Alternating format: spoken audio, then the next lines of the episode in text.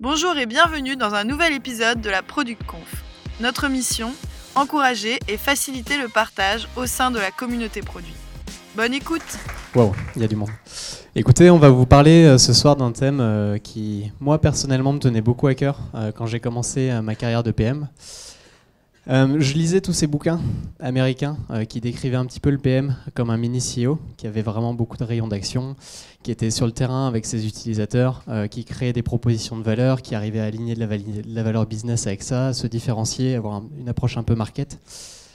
Et je trouvais que je passais beaucoup de temps finalement dans Jira. je passais beaucoup de temps à faire des specs.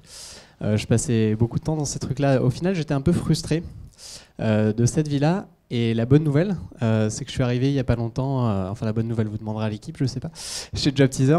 donc j'ai eu l'occasion un peu de, bah, de reformer le pôle produit en fonction de ce que moi j'aurais rêvé faire en tant que product manager. Donc je vais essayer de vous montrer aujourd'hui avec l'équipe comment on orchestre ça. C'est vrai que plus on a de hiérarchie, plus la boîte grossit en général et moins il y a d'autonomie pour les PM. Donc on a essayé de trouver un système qui leur garantit de l'autonomie, mais qui maintient beaucoup d'alignement avec les objectifs de la boîte. Alors est-ce que c'était possible déjà de faire ça? Parce qu'il y a des boîtes où c'est plus dur. Alors nous, on est une boîte avec une caractéristique forte, c'est qu'on bâtit tous vers un idéal. On est une boîte à mission. On est un peu comme LinkedIn. Ce qu'on veut faire, c'est révolutionner la vie des jeunes étudiants pour qu'ils trouvent un taf qui leur plaît.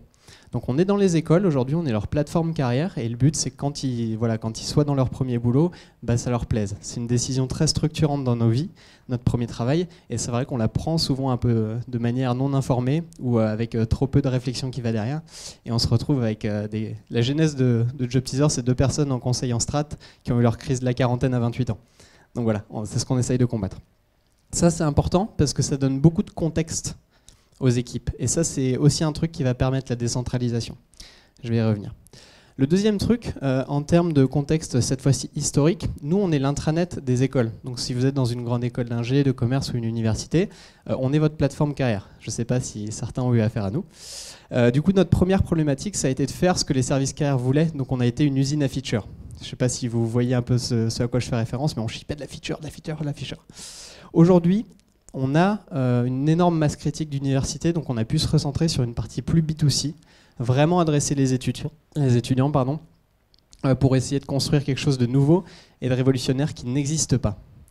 Donc ça, ça m'amène un peu à ce truc-là sur le contexte, c'est qu'on crée un produit euh, qui doit révolutionner l'orientation sur du B2C et avec un contexte de, il y a beaucoup de missions dans l'entreprise. Donc ça, c'est un peu idéal pour construire ce genre de département que je vais vous montrer. Alors, mon rôle en tant que CPO là-dedans. Le premier truc, euh, c'est pas forcément évident dans toutes les boîtes, c'est être sûr que la ligne directrice et de ce que veut faire la boîte soit ultra claire. Donc ça, nous, on s'est beaucoup assis avec le comité de direction pour essayer de donner à l'équipe quelque chose euh, qui est limpide. On utilise le truc, euh, franchement, si je fais une presse sans Golden Circle, je respecte pas mon intitulé. donc le why, vous le connaissez, en général c'est la mission, donc nous c'est d'aider les jeunes. Le deuxième mot, alors ça c'est plus, en général on passe directement à la vision produit dessous. Nous on a incorporé un autre truc qui nous a beaucoup servi, c'est le métier. Fondamentalement, c'est quoi le métier de votre boîte? Qu'est-ce que vous faites? Nous, on est un coach euh, pour les jeunes. Du coup, on se concentre sur trois étapes. C'est leur apprendre à se connaître.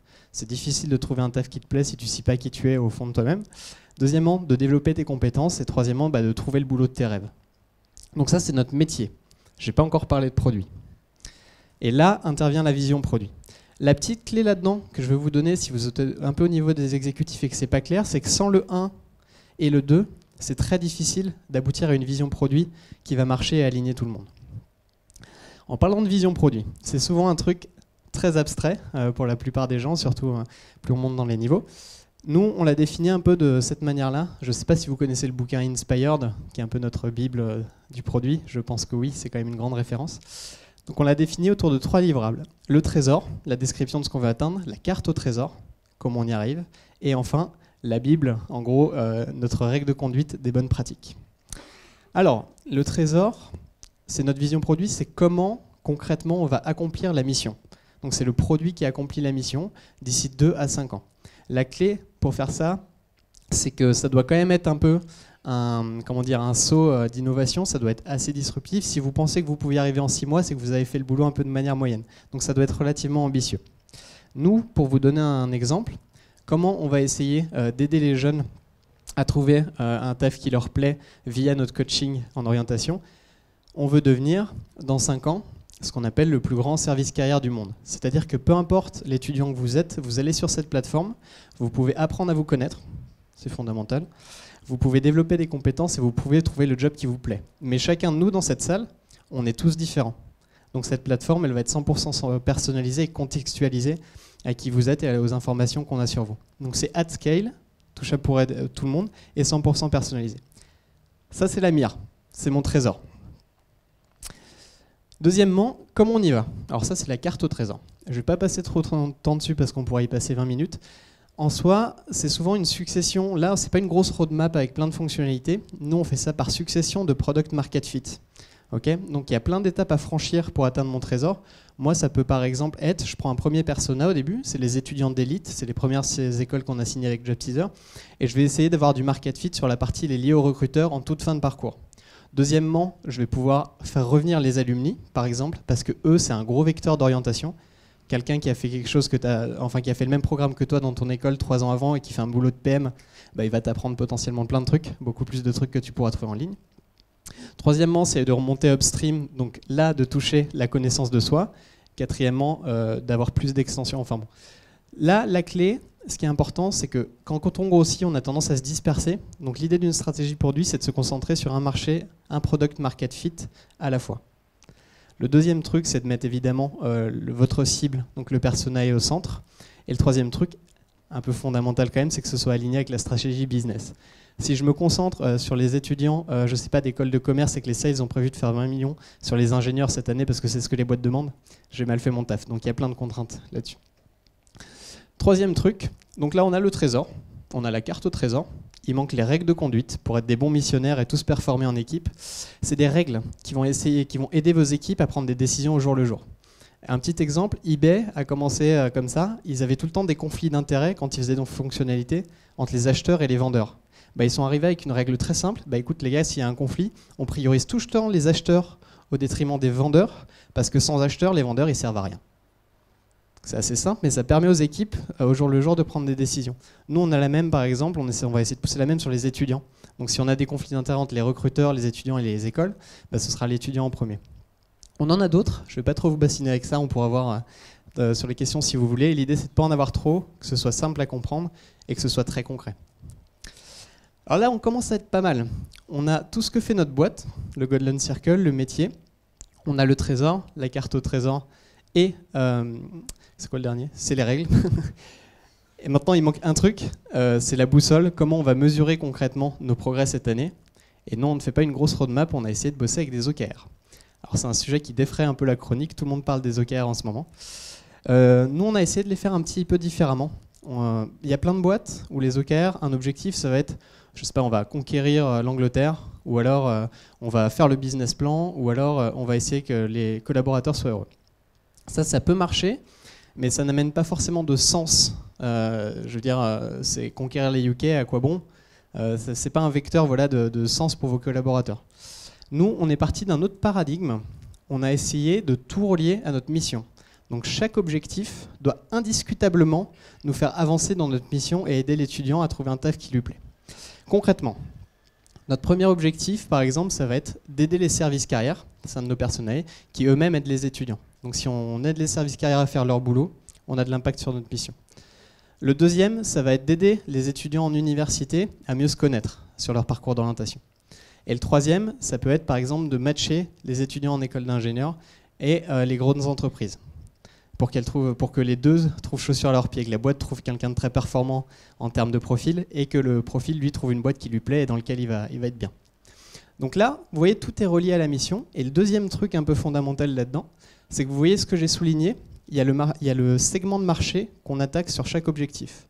Donc j'utilise mes OKR comme un vecteur de stratégie. Ces segments de marché, ils ont été vus avec tous les stakeholders pour être pertinents par rapport encore une fois au business, et ils vont aider les équipes à se concentrer. Les équipes qui sont dans cette euh, file-là, par exemple, ils savent qu'ils doivent attaquer le persona euh, carrière service fort. C'est un personnage chez nous. Les key results, on s'en fiche un peu, mais on pourra en parler si vous voulez. Et le troisième vecteur de sens, qui est super important, c'est que ça, ça va représenter notre cycle un peu de vente job teaser. C'est-à-dire que d'abord, on aide les écoles, on les équipe d'une plateforme. Deuxièmement, quand on a les écoles, on aide les étudiants à s'orienter dedans. Et troisièmement, ben, on les aide à trouver un taf qui leur plaît. Vous voyez à quel point il y a du sens dans ce truc-là? Enfin, il y a vraiment énormément de choses qui vont aider les équipes à prendre des décisions et à bosser ensemble. Ça, ça met des heures à faire. enfin, ça a été énormément de sessions euh, avec le CODIR. Euh, mais ça, par contre, une fois que vous avez une histoire comme ça qui impacte, toute votre équipe, elle va pouvoir bosser parce que c'est très cohérent. On aime les histoires cohérentes. J'en viens à mes takeaways euh, en tant que CPO. Le, premier truc, si vous voulez créer une entreprise avec de l'autonomie pour vos PM, c'est de leur donner un maximum d'informations. Mais l'information en elle-même, elle suffit pas parce qu'on a trop d'informations et on ne la retient pas. Deuxième truc, c'est de donner de l'information qui est un peu shapé en story mémorable. Je suis désolé, j'ai fait mon premier anglicisme. Euh, voilà, donc je vous ai donné plein d'outils avec la vision produit, la carte au trésor, etc. etc. Là, l'idée, c'est que voilà, tout le monde retienne le message et puisse bosser après avec un truc inspirant. L'inspiration, j'y viens, mais c'est clé. Si vous voulez une équipe de missionnaires qui se déchire pour la mission et qui vient au boulot avec le sourire le matin, eh ben, il faut arriver avec ce genre euh, de choses. J'en viens avec une situation un peu plus perchée, mais qui illustre ça. Euh, c'est Natal France euh, qui nous dit que pour accomplir de grandes choses, on ne doit pas seulement agir, mais aussi rêver, pas seulement planifier, mais aussi croire. Donc ça, c'est un truc qui va emmener vos équipes et vous pouvez le faire euh, via tels outils et via telles histoires que vous allez raconter. Ça, c'est à mon niveau. Maintenant, il y a Cyril qui se ramasse tout ça sur la tête en tant que Head of Product. Et qu'est-ce qu'il en fait?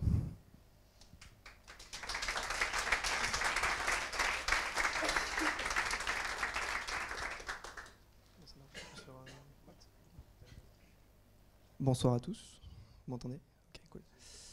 Euh, ok, mon nom c'est Cyril. Euh, moi je m'occupe de la tribe mission chez Job Teaser. Donc, euh, comme l'a dit Arthur tout à l'heure, la mission c'est hyper important chez JT. Moi je vais dire JT plutôt que Job Teaser, c'est plus court. et du coup, ma tribe se concentre vraiment sur aider JT à avancer dans sa mission et donc à aider les étudiants à apprendre à se connaître et à s'orienter. Donc je suis ici ce soir pour vous parler du métier de Head of Product. Alors le head of product, c'est quoi? Euh, Avant toute chose, euh, c'est un chef de tribe. Euh, chez nous, on a une organisation un peu à l'américaine ou à la Spotify. On a les tribes et les squads. Un head of product, c'est le chef d'une tribe. Et donc, en tant que chef de tribe, peut-être 50% de son temps ou plus, il va le passer à engager les bons PM pour être dans la tribe et à les coacher. Les aider à devenir de meilleurs PM au jour le jour, à faire un travail aussi bon que possible et avoir un maximum d'impact sur les users. Une fois que ça s'est fait, euh, il reste euh, une petite partie qui est de définir euh, les objectifs de la tribe, définir l'organisation de la tribe et la stratégie. Et donc, essentiellement, vu que les deux premières missions, ça va être un peu le truc que font tous les head of product, je vais vous parler du troisième point, qui va être un peu une spécificité JT. Donc, ça va être peut-être la partie un peu technique de la présentation. Je vais vous demander de vous accrocher un petit peu, parce que je vais parler de pas mal de frameworks, d'outils, de notions qui sont intéressantes, je pense. Euh, qui peut être utile à n'importe quel of product, euh, n'importe quel product, PM même. Euh, et donc l'idée, c'est qu'après, je serai très heureux de répondre aux questions pendant la partie questions ou même après la presse. C'est parti, ça va être sympa. Donc Arthur vous a parlé des OKR, ce qui est génial, j'adore. Ça donne plein de sens et ça, aide la, boîte énormément.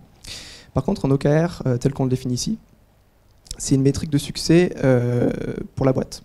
Et la boîte, ça, rassemble des équipes euh, qui sont euh, très diverses et variées, et pas que le product. Et donc on a le product, mais on a aussi euh, le marketing, on a aussi le business, et toutes ces équipes vont être impactées par ces OKR de boîte. Et finalement, le rôle de chaque chef d'équipe derrière, ça va être de traduire ça en quelque chose qui est compréhensible par son équipe. Et donc le premier rôle du Head of Product, c'est de prendre un peu ce contexte business et d'en faire un objectif pour sa tribe. Un truc qui soit actionnable par une équipe produit. Et un truc qui vraiment positionne la tribe par rapport aux OKR de l'entreprise. Donc là, par exemple, sur ma tribe, ce qu'on s'est dit, c'est que euh, notre but, ça va être de permettre aux étudiants, en 2020, euh, d'effectuer leur parcours euh, d'orientation complet sur la plateforme JT, donc sur le site et sur l'appli mobile. Et en faisant ça, en fait, on fait le pari qu'on on va aider pour les OKR, enfin l'objectif 2 et l'objectif 3. On va aider évidemment les étudiants à s'orienter. On va aussi derrière aider ce qu'on appelle la tribe booking à matcher les étudiants avec des entreprises. Parce qu'on va mieux apprendre à les connaître quand on les a orientés et donc on les profile et on peut du coup aider le business derrière. Donc ça c'est super important, ça donne vraiment le positionnement de la tribe pour l'année à venir. Une fois qu'on a un objectif, il faut une métrique de succès. Et là je suis désolé, je vais introduire encore un truc nouveau, c'est pas un OKR, c'est une North Star métrique. Euh, donc on applique une, la métrique de la North Star métrique parce que finalement une North Star métrique c'est une métrique de succès qui a pas mal de propriétés qui sont intéressantes. La première c'est que c'est actionnable par le produit. Parce que euh, si on voit les OKR qu'on a présentés avant, on a des trucs du genre augmenter les MAU, euh, augmenter le nombre de data points, etc. C'est pas forcément des trucs qui sont super actionnables par une équipe produit qui concrètement va bosser sur la plateforme. Donc il faut que ça soit actionnable par une équipe produit. Deuxièmement, il faut que ce soit aligné avec la valeur qu'on crée pour l'utilisateur. Et il faut que ça soit aligné avec la valeur vraiment à un niveau plutôt fin. Il faut aller au plus près de la valeur qu'on crée pour l'utilisateur. Si je prends les MAU, ça veut dire que les mecs se connectent et qu'ils aiment bien JT, mais ça ne nous dit pas exactement ce qu'ils en font et la valeur qu'on crée pour eux. Donc on va essayer d'aller le plus loin possible pour regarder vraiment ce que fait l'utilisateur avec le site. Et la dernière chose, c'est que ça doit être aligné euh, avec le business model de JT et avec euh, notre capacité derrière à monétiser tout ça. parce que concrètement, le, boulot d'un PM, c'est d'aligner la valeur qu'on crée pour l'utilisateur et celle qui est créée pour l'entreprise. Et donc, dans l'exemple de la, de la Tribe Mission, ce qu'on a choisi pour l'année prochaine, c'est une métrique euh, agrégée qui va être une somme de plein de métriques, mais ça va être euh, le nombre de valuable actions, désolé pour l'anglicisme, euh, effectuées par les étudiants par mois. Qu'est-ce qu'on appelle une valuable action Dans notre cas, une valuable action, c'est n'importe quelle action de l'étudiant qui suggère qu'on est en train de créer de la valeur pour lui et qui derrière va nous mettre en position de lui recommander du contenu euh, qu'on va pouvoir facturer aux entreprises. Et donc ça, il faut bien comprendre, la, North Star métrique, elle est hyper importante, c'est peut-être la, slide la plus importante euh, dans ma présentation ce soir, c'est qu'avec une métrique, on donne vraiment le positionnement euh, de sa tribe. Ça, ça veut dire en gros que ma tribe, elle va être là pour aider les étudiants, mais en même temps pour créer un actif qui va être un peu une communauté d'étudiants qui va être engagée, qu'on va d'ailleurs pouvoir monétiser. voilà pour ça. Une fois qu'on a défini les objectifs, il faut définir le de la tribe. Donc pour ça, on a quelques règles d'or. La première chose, c'est qu'on a des squads d'impact. On, on a des squads dont les scopes ne sont pas définis par euh, functional area, par euh, scope fonctionnel. On ne dit pas euh, cette, squad va être en charge de telle page ou telle page. On dit cette squad va être en charge de créer tel petit impact sur tel user. La deuxième chose, c'est qu'on essaie de faire en sorte que nos squads soient aussi indépendantes que possible, aussi libres d'agir que possible, et avec le moins de dépendance possible. Et pour faire ça, ça veut dire qu'il faut aligner un peu le scope des squads avec les véhicules de valeur qu'on a dans l'entreprise. Je ne sais pas si tout le monde est familier avec la notion de véhicule de valeur, mais si je donne un exemple, tout à l'heure, euh, dans, sa dans sa slide sur la stratégie, Arthur parlait euh, du communautaire. La deuxième étape, deuxième archétype qu'on va voir, c'est essayer d'aller sur les alumni. En fait, c'est parce qu'on se dit que une des clés pour orienter l'étudiant, ça va être lui permettre d'avoir des interactions avec sa communauté. Parce qu'au final, quand on parle à des gens qui sont plus anciens que nous, on apprend plein de choses. On demande qu'est-ce que tu as fait de ta vie, etc. Et on apprend un peu, on se fait une idée de ce qu'on a envie de faire. Et donc, euh, on va se dire, on a envie que euh, chez JT, on puisse onboarder toute la communauté d'alumni et avoir des étudiants qui peuvent avoir ces interactions chez JT. Donc, on va apporter la valeur interaction à l'utilisateur à travers un véhicule de valeur qui va être le projet communautaire chez nous. Et ça, ça va être porté par une squad. Donc, on a une squad euh, qui va gérer, qui va, qui va offrir toute cette valeur d'interaction à la communauté à l'étudiant. Ça va être la seule squad qui va bosser là-dessus. Et donc elle va être libre d'agir et d'avoir un maximum d'impact très vite. Et enfin, euh, le dernier point important, c'est que les objectifs chiffrés, donc les OKR de chaque squad, parce qu'il va falloir décliner les OKR par squad, euh, doivent être très clairement reliés à la North Star qu'on utilise pour toute la tribe. On doit vraiment voir, ok, si cette squad a un effet sur son OKR, et va remplir son objectif, elle va derrière avoir un effet sur celui, sur la North Star euh, de la tribe. Et donc, c'est ma partie préférée de, la présentation, euh, on fait des maths, on fait de la physique euh, sur, sur la North Star métrique. North Star métrique, c'est une quantité mathématique, donc je peux l'écrire comme je veux. et donc je peux choisir par exemple, là j'ai ma North Star en haut, je peux choisir de dire bah, finalement ma North Star métrique ça va être le nombre d'étudiants enregistrés fois le nombre de MAU sur le nombre d'étudiants enregistrés, donc la part de ces mecs-là qui sont actifs sur le site fois la densité ou le nombre de valuable actions euh, par étudiant actif euh, par mois. Et ça, c'est magique, parce qu'en fait, là-dedans, vous voyez en gros l'organisation de votre tribe. Parce que là, vous avez déjà des leviers qui vont vous permettre d'agir sur votre Star à la fin. On peut dire, bah, finalement, si je veux changer euh, quelque chose aux, Valuable Actions des étudiants par mois, bah, j'ai le choix. Je peux par exemple euh, augmenter le nombre d'étudiants enregistrés, donc faire en sorte que ce soit plus facile de s'enregistrer sur le site. Euh, et donc ça va mécaniquement augmenter mon truc derrière. Je peux faire en sorte de réengager ceux qui sont inscrits sur le site mais qui ne viennent pas depuis longtemps. Ou je peux m'occuper des, gens qui sont déjà actifs et faire en sorte de créer plus de valeur sur le site et que derrière, ils utilisent plus le site. Et donc ça, on s'en sert comme trame de fond pour l'organisation de la tribe. Si je le mets sur la gauche ici, donc là vous retrouvez euh, ma Star métrique de la tribe. Euh, et dans cette direction-là, vous allez avoir euh, les personnages, donc les différents types d'audience qu'on va vouloir toucher, les value propositions qu'on peut avoir pour eux, la valeur qu'on va créer pour ces utilisateurs, les véhicules de valeur que je mentionnais tout à l'heure, En fait, au miracle, c'est mes squads. Et enfin, les enablers. Là, il y en a une, ok, j'ai pas fait, tout juste. Il y a une squad qui va être là pour euh, aider les autres derrière avec toutes les fonctions de recommandation et, euh, de capture de données. Et donc là, ce que je vais avoir, c'est mes 5 squads de la tribe pour l'année prochaine. On retrouve la squad communautaire dont je parlais tout à l'heure. Une fois qu'on a défini un objectif et une orga, il faut une strat. Et là, la question, c'est qu'est-ce que c'est que la stratégie? Je pense que tout le monde n'est pas forcément d'accord sur ça. Au niveau tribe, la stratégie, c'est de l'alignement et du contexte. Il s'agit de prendre les squads, prendre les chefs de squad et de leur faire en sorte de, prendre un peu de recul et de se placer dans un, contexte un peu plus grand et de voir vraiment quel impact ils vont avoir sur la tribe et comment est-ce que tous les squads vont pouvoir s'aligner euh, pour derrière faire bouger la North Star de la tribe. Et euh, cette étape-là, elle est faite vraiment en collaboration euh, avec les PM. On fait un workshop et on en discute. Et donc là, il y a une quote, je ne sais pas d'où je la sors, c'est sûrement une quote, euh, qui dit que la stratégie, finalement, c'est créer un framework pour que les team members derrière puissent créer de la valeur et prendre les bonnes décisions à leur niveau à tout instant.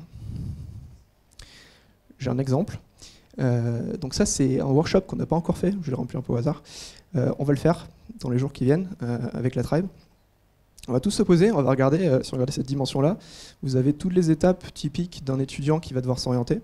Donc c'est le parcours universel de l'étudiant. Et si vous regardez dans cette direction-là, vous avez la temporalité. Court terme, moyen terme, long terme. Veux bien le long terme. Et euh, un peu euh, comme tout à l'heure, on a vu chez, chez Sologer, on ne parle pas de quarter, parce qu'on n'est pas là pour, pour faire en sorte que chaque squad se commit à délivrer quelque chose sur tel ou tel quarter. On est là pour que les chefs de squad pensent à ce qu'ils vont faire court, moyen, long terme dans le contexte de la tribe et donc dans le contexte du Universal Journey. Donc on est là pour se créer un peu une image mentale de comment ensemble on va quand même intégrer quelque chose sur le site de JT qui va être énorme parce qu'évidemment c'est un gros effort produit. Voilà, donc pour résumer, on définit les objectifs de la tribe qui soient alignés avec les OKR euh, de l'entreprise et on utilise la méthode Star Metric pour ça. On définit des scopes de squad euh, qui soient aussi disjoints que possible, et pour ça on les aligne avec les véhicules de valeur de l'entreprise. Et euh, finalement, la stratégie au niveau de la tribe chez nous, ça va être vraiment de créer du contexte et de l'alignement entre les squads. Tout à l'heure, je parlais, j'ai mis une référence à l'architecte de Matrix, pour ceux qui ont reconnu. C'est parce que finalement, le head of product chez nous, ça va être un peu un architecte des idées qui va prendre en entrée un contexte business hyper complexe et qui va réduire un peu l'entropie du système et faire un framework qui soit facile à comprendre pour tout le monde, pour que derrière les squads soient bien alignés, sachent où elles sont, comment elles se situent par rapport aux autres squads et puis ça les délivrer et avoir un maximum d'impact. Et donc maintenant, je vais laisser la parole à Raph qui va vous parler de ce que c'est que le rôle de PM chez JT.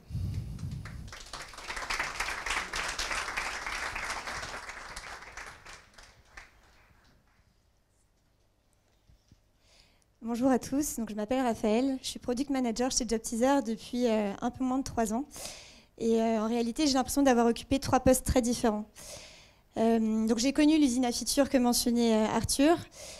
Et donc pour caricaturer, c'est comme si j'étais passée de chef de projet Kanban à mes tout débuts à ascension fulgurante mini CEO de la boîte. En fait, euh, ce que je voulais partager avec vous ce soir, c'est mon retour d'expérience. Donc, je vais plus faire un retour vers le passé, contrairement à Cyril et Arthur qui vous ont parlé euh, du présent et du futur euh, du produit chez JobTeaser. Les, les OKR, quand il y a une mise en place d'OKR dans une boîte, ça peut être difficile, notamment pour les product managers. D'autant plus pour moi qui passais en parallèle d'une feature team à une impact team. Donc j'ai l'impression d'avoir appris pas mal de choses sur ces derniers mois et donc le but c'est que je partage ça avec vous. Donc je suis dans une squad à impact avec euh, toutes les compétences nécessaires pour qu'on soit autonome par rapport au reste de l'équipe euh, technique et au reste de la boîte. L'objectif qu'on a pour cette année, euh, c'est d'engager les étudiants et les jeunes talents sur la plateforme JobTeaser. Et dans le cadre de cet objectif, notre key result, c'est de multiplier par deux le nombre de candidatures sur les offres d'emploi. Maintenant, on a une liberté complète pour la squad pour atteindre ce key result. Alors concrètement, comment ça marche chez JobTeaser? On a mis en place ce qu'on appelle un moment très important, donc c'est la Setup Week. Cette Setup Week, ça nous permet de donner la visibilité sur notre travail euh, et de bien s'aligner avec nos parties prenantes. Parce qu'en fait, on n'a plus de roadmap avec les OKR. Avec les OKR, en fait, on doit expliquer notre stratégie, ce qu'on pense faire pendant le trimestre euh, qui vient, et être sûr que c'est aligné avec le reste de l'entreprise, et notamment les OKR business. Donc pendant le début de la Setup Week, on va rencontrer toutes nos parties prenantes une par une, on va prendre leur avis, leur retour. On va aussi décliner les OKR de la tribu, enfin l'OKR annuel de la squad, pardon, en OKR trimestriel. En fait, ça nous donne un cap et ça nous permet de nous assurer qu'on va dans la bonne direction pour éventuellement réajuster au cours de l'année. Et donc à la fin, euh, on a une sorte de tour de table où on présente notre stratégie à nos parties prenantes pour validation et on communique tout ça à la fin via un one-pager à l'ensemble de l'entreprise. Pour le premier trimestre 2019, quels étaient, quels étaient nos OKR trimestriels? On savait, enfin moi je savais, j'avais fait pas mal de recherches utilisateurs avant, que les étudiants valorisent beaucoup les offres partagées par leur communauté, donc euh, autres étudiants, alumni parce que ces offres sont adaptées et correspondent euh, donc bien à leur cursus et elles sont exclusives. Je savais aussi que les alumni avaient du mal à partager ces offres euh, sur le Career Center, donc euh, notre plateforme, sur JobTeaser à leur communauté, et que ce formulaire était un peu vieillot, ce formulaire de, partage d'offres, et qu'il contribuait à la dette technique de JobTeaser. Donc on a décidé de le refaire, c'était notre OKR trimestriel en microservices. Donc là, vous voyez peut-être les premières embûches arriver sur la squad. En fait, euh, on n'avait pas suffisamment creusé euh, le fait que cette fonctionnalité allait apporter suffisamment de valeur pour nos utilisateurs pour faire bouger notre carrière annuel. On n'avait pas assez euh, étudié le coût d'opportunité. On s'était un peu focalisé sur les problèmes de nos utilisateurs sur la plateforme et pas le problème des utilisateurs tout court pour trouver un emploi, peu importe job teaser. Et donc en fait, j'ai appris à ce moment-là qu'il fallait vraiment prendre du recul et qu'il fallait construire en fait une, vraie vision produit avant de se lancer dans les développements. Donc ça, c'est la première chose que j'ai apprise euh, et que ça peut prendre du temps en fait pour un product manager de euh, bah, construire une vision. Et donc parfois, on peut avoir la pression en fait quand on a des développeurs à qui donner des tickets. Et c'est une sorte en fait de réflexe reptilien, peut-être mon réflexe de chef de projet Kanban d'il y a trois ans, de vouloir donner absolument et de livrer quelque chose. Ça me rassurait de me dire au moins j'ai livré quelque chose. Donc ça, c'est vraiment le, euh, comment dire, la chose dans laquelle il ne faut pas tomber, parce qu'en fait, sinon, vous allez livrer euh, un, produit à l'intuition, et c'est comme donner euh, un coup d'épée dans l'eau dans 95% des cas. Donc ça, c'est vraiment mon premier conseil. Donc en fait, au début du deuxième trimestre 2019, j'ai un peu dit, attendez les gars, il faut que je construise la vision, il faut qu'on prenne, du recul, on arrête les développements. Donc là, vous vous dites, ah, elle retombe dans un cycle en V, c'est dommage pour elle. En fait, euh, c'était un gros débat euh, chez JobSeeder, notamment avec les Scrum Masters, qui à juste titre nous disaient qu'il faut livrer régulièrement de la valeur euh, à vos utilisateurs et vérifier que ce que vous construisez, ça a de la valeur pour eux. Alors, je ne vais pas vous le cacher, je pense quand même qu'il y a une, étape où il faut se plonger dans la discovery. Donc, en fait, nous, pour élever le débat et pour le dépasser, on s'est dit qu'en fait, il fallait penser le processus de discovery et de delivery comme des process continus, simultanés, qui s'alimentent l'un l'autre et qui permettent de construire la vision. En fait, la discovery, donc, euh, bah, c'est d'être sur le terrain, de mener des tests, euh, des interviews utilisateurs, de faire des POC, etc. Et ça permet en fait quoi? Ça permet de dérisquer euh, votre vision produit. Ça permet de s'assurer que ce que vous allez livrer aux utilisateurs a suffisamment de valeur pour qu'ils changent d'usage, pour qu'ils changent d'outils, pour qu'ils changent de comportement et qu'on fasse vraiment dix fois mieux que, que nos concurrents. Dérisquer, ça permet aussi, quand on se lance vraiment dans les développements assez lourds, on crée vraiment le bon produit. Ça ne soit pas un test au pif. Donc une fois qu'on a suffisamment dérisqué la vision, on peut passer à la delivery. La delivery, elle, elle permet de vérifier, euh, enfin à grande échelle, donc que ce qu'on livre, euh, c'est bien, et aussi éventuellement d'ajuster la vision. Et ça nous permet aussi de découvrir de nouveaux pans à explorer, et donc on se retrouve dans une boucle qui alimente la discovery. Dans la discovery, on peut quand même livrer euh, des fonctionnalités en production. Donc là, je vais vous parler euh, d'une frustration et des petites frictions qu'on a pu avoir euh, entre product manager et développeurs au sein de la squad. Donc quand on veut livrer, euh, je vous disais donc des tests dans la discovery, en fait, on s'en fiche un peu si le code est maintenable. On veut juste vérifier une hypothèse qui sous-tend notre, notre vision produit, parce que si l'hypothèse n'est pas validée, bah, en fait, la vision produit, elle s'effondre. Et on veut le vérifier assez vite. JobTeaser a 10 ans, JobTeaser vient avec son lot de dette technique et les développeurs, eux, doivent euh, faire diminuer euh, la dette technique, ils doivent au moins la circonscrire. Et du coup, moi, je veux aller rapidement et euh, tester rapidement des choses. Donc on a mis en place ce qu'on appelle les contrats POC, donc Proof of Concept, pour pouvoir tester rapidement des hypothèses. Alors ces contrats, ils reposent sur quatre règles deux règles produits, deux règles pour, les, pour le développement. Sur le développement, la première règle, c'est que toutes les lignes de code ne doivent pas mettre en danger la stabilité ou la sécurité de la plateforme. En revanche, elles peuvent complètement euh, s'affranchir euh, de la maintenabilité et des règles de l'art, donc peuvent contribuer à faire augmenter la dette technique. Deuxième règle, quoi qu'il arrive au bout de deux ans, euh, deux mois, pardon, deux mois. Euh, le POC doit être supprimé définitivement de la plateforme pour ne pas gangréner euh, bah, et faire augmenter la dette technique. Que le POC soit un succès ou non d'ailleurs. Côté produit, à quoi on s'engage? La première chose, c'est d'établir clairement le lien entre le test qu'on veut établir, le POC, et notre vision produit et notre OKR annuel. La deuxième chose, c'est de mettre en place une matrice de décision pour savoir si le POC, une fois qu'il est supprimé, est-ce que ça vaut le coup de le coder euh, proprement. Donc cette matrice, elle met en regard l'impact du POC sur euh, le KR euh, annuel et le nombre de mois que cela nous prendrait à coder proprement. Et il faut que ça, ça vaille le coup, que ça soit suffisamment fort pour faire bouger le KR annuel. Et donc à la fin, on est sûr d'utiliser le temps de développement à bon escient. Donc, ça m'a pris du temps, mais à la fin du deuxième trimestre 2019, euh, j'avais euh, mon angle d'attaque pour atteindre mon KR annuel. Et cet angle d'attaque, euh, Arthur et Cyril en ont un peu parlé, c'est Communities. On a fait pas mal de recherches utilisateurs sur les deux premiers semestres, trimestres. Pardon.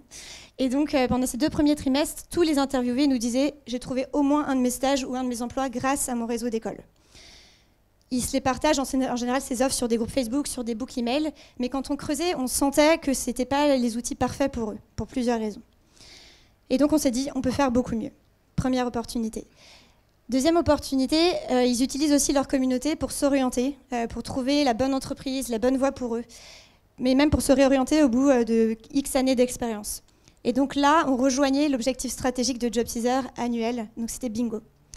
Donc le modèle OKR, il est magnifique, parce qu'il n'est pas uniquement descendant, mais il permet aussi de faire de l'innovation à la base et de faire remonter des idées et qui influencent en fait les OKR de l'année suivante pour Job Teaser.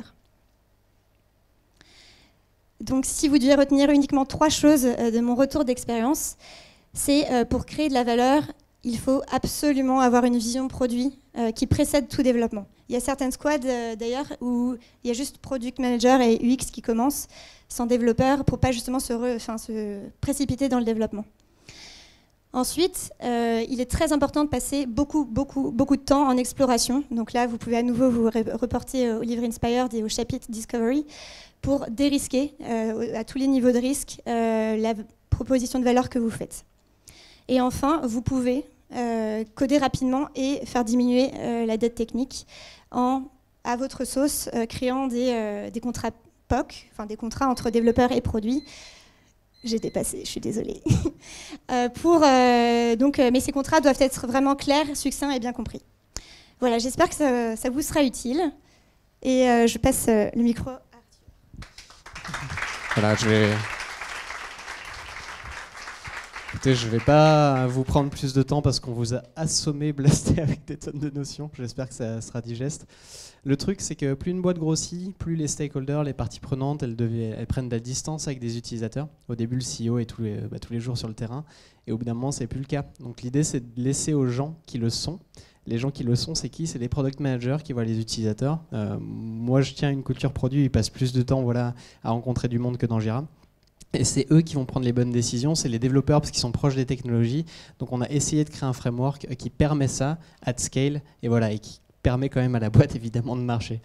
Euh, petite dernière annonce parce que je dois le faire. Évidemment, on vient de lever pas mal, on recherche plein de monde, euh, on a quasiment 10 product managers à, recruter, donc on a plein de cartes de visite à la fin. Merci beaucoup pour votre attention.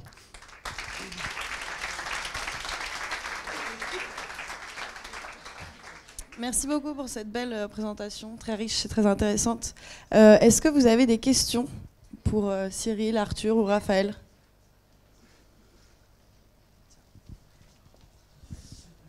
C'est quoi la proportion de, enfin de, du coup de product, de head of product, PM et après au-dessus, il n'y a plus grand-chose Alors les Head of Product, c'est quelque chose d'assez nouveau. Euh, Jusqu'à il y a quelques mois, euh, on va dire qu'il y avait que moi en tant qu'un peu Head of Product. Plus, euh, on était six Product Managers. Là, on vient d'introduire cette notion-là avec les tribes. À partir du moment où on a une tribe, en fait, une tribe contient à peu près 3, 4 ou 5 squads. Donc une squad, un PM, une tribe, un Head of Product et une entreprise, un CPO. Donc on a trois tribes, trois Head of Product. On aura une quinzaine de Product Managers quand les tribes seront complètement staffés. Voilà. Une autre question On vous a tué, je suis désolé.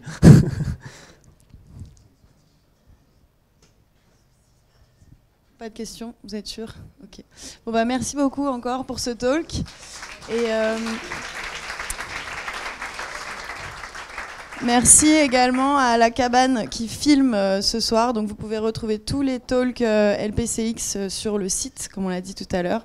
Et il y a également les talks de- des régions, puisqu'il y en a de plus en plus. Euh, voilà, bah écoutez, euh, merci à vous surtout d'être venus. Et euh, avant de passer à l'apéro, on va faire un petit icebreaker. Euh, je vous propose de vous présenter à la personne qui est à votre droite. Et si vous la connaissez, vous trichez pas et vous prenez celle qui est à votre gauche. Voilà, merci beaucoup.